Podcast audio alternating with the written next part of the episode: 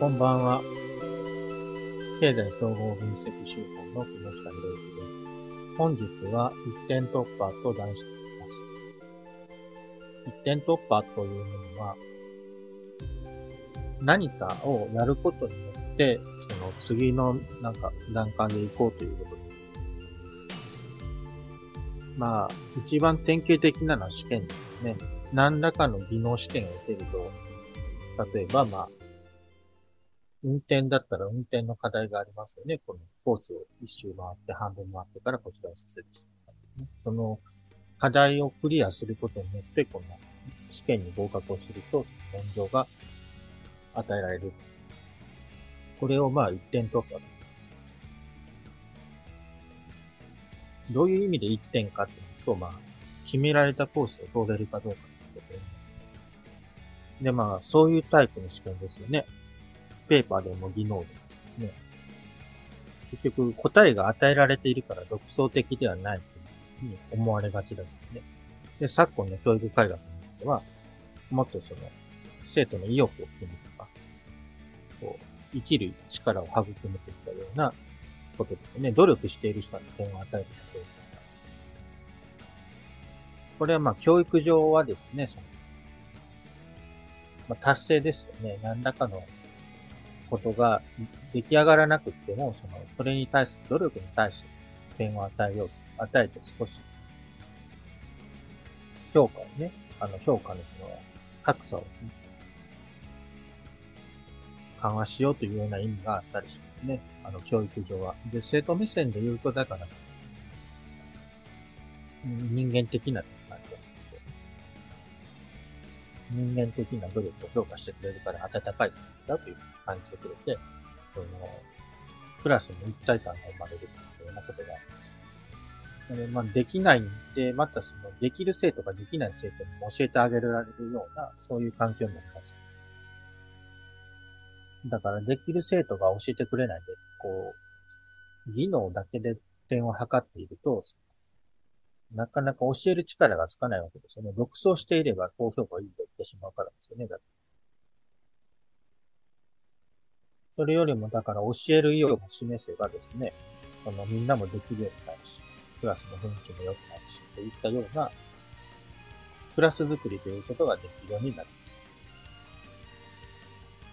それがまあ、こう、昨今のまあ評価制度に対して、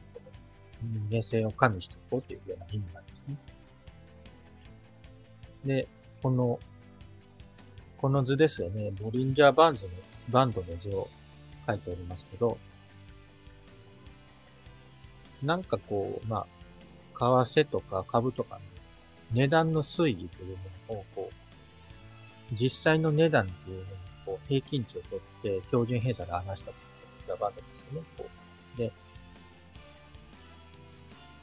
プラス2、マイナス2っていうところが、こう、境界で、これ以上は超えないと、その収束するところがあります。ぐっとこの、しぼむところがあります、ね。このボラティリティがしぼむところですね。だから、上がって上がってと言っても、どれほど上げとれんの、どっかで一旦落ちるというのは、この収束という意味なんです。で、収束してそこを突破することを、まあ、ここで一点突破と言ってるんですけど、まあ試験もそうですよね。いかにその課題だけが盛り上がっていたとか、それ一般的にできるかというと、一旦その基準を決めてそこを突破できるようにっていうことですね。でこの一点突破の意味っていうのは、だから衣食住で言うと基本的なところをこなさないといけないという意味かなと思います。基本的なことをこなすという意味では人類みんな一緒ですけど、人間はついこう争ってしまうというのは、コミュニティ、共同体ごとにこう違う文化がある、違う世界があるんですが、ただ、その、一食住という基本は一緒だよ。だから争っているよりも、その、衣食住としての基本ね、普遍的なところをみんなで助け合おうよという空気を、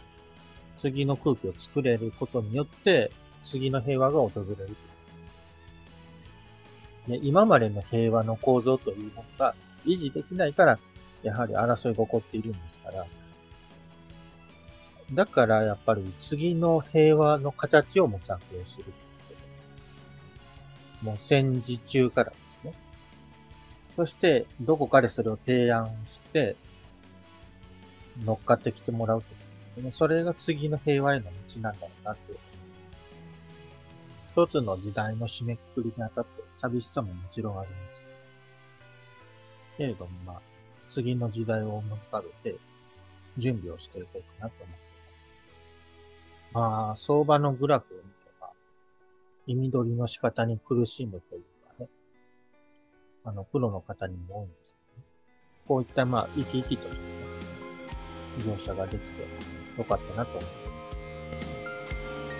す。ありがとうございます。また来週もお会いしましょう。ごきげんよう。